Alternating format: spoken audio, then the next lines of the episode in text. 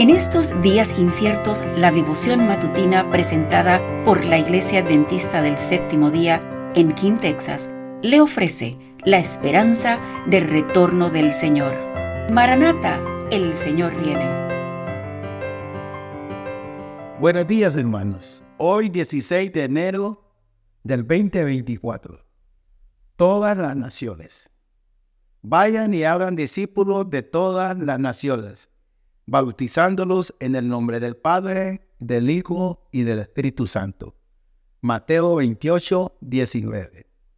Cuando estuvimos en California en 1874, tuve un sueño que me causó un gran impacto.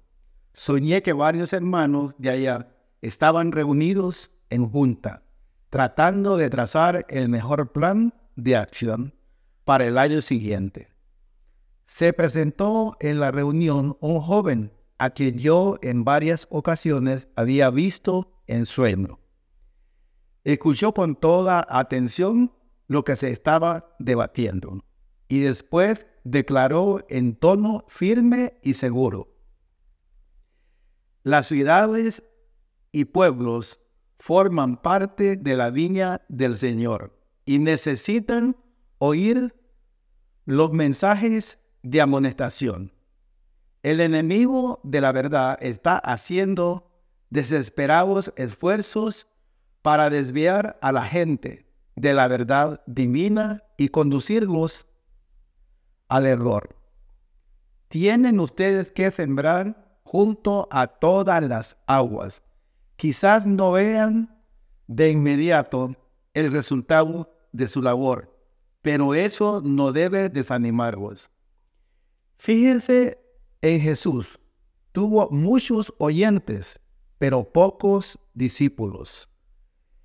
El mensajero continuó diciendo, ustedes son demasiado estrechos de miras con respecto a lo que hay que hacer en estos momentos. Hacen planes pretendiendo abarcar todos los aspectos de la obra, pero necesitan tener un criterio más ajustado a la realidad. No deben de poner su luz debajo de una vasija, ni debajo de la cama, sino en el candelero. Marcos 4:21, para que alumbre en todos los que están en la casa. La casa es el mundo. Muchos países esperan la luz progresiva que el Señor tiene para ellos, pero la fe de ustedes es mezquina y escasa. Es necesario que todos ustedes tengan una visión mucho más amplia de la obra. Sean adelante, Dios se manifestará poderosamente si proceden con espíritu humilde ante el Señor no demostramos fe hablando de imposibilidades.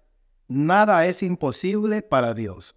Su luz ha de poner al mundo a prueba. El tiempo es corto y todos los que creen en este mensaje deben sentir la solemne obligación de ser obreros desinteresados que ejercen con rectitud su influencia y nunca se opongan ni de palabra ni de obra a los que procuran el avance de los intereses de la causa de Dios. La luz que Dios nos ha concedido no servirá de mucho a la gente si no se la presentan de modo que la puedan visualizar. Les repito que necesitamos ser mucho más amplios de miras. Amén. Gracias por acompañarnos. Comparta con otros esta bendición y recuerde seguirnos en las redes sociales y visitar nuestra página web. La información la puede encontrar en las notas del episodio. Bendiciones.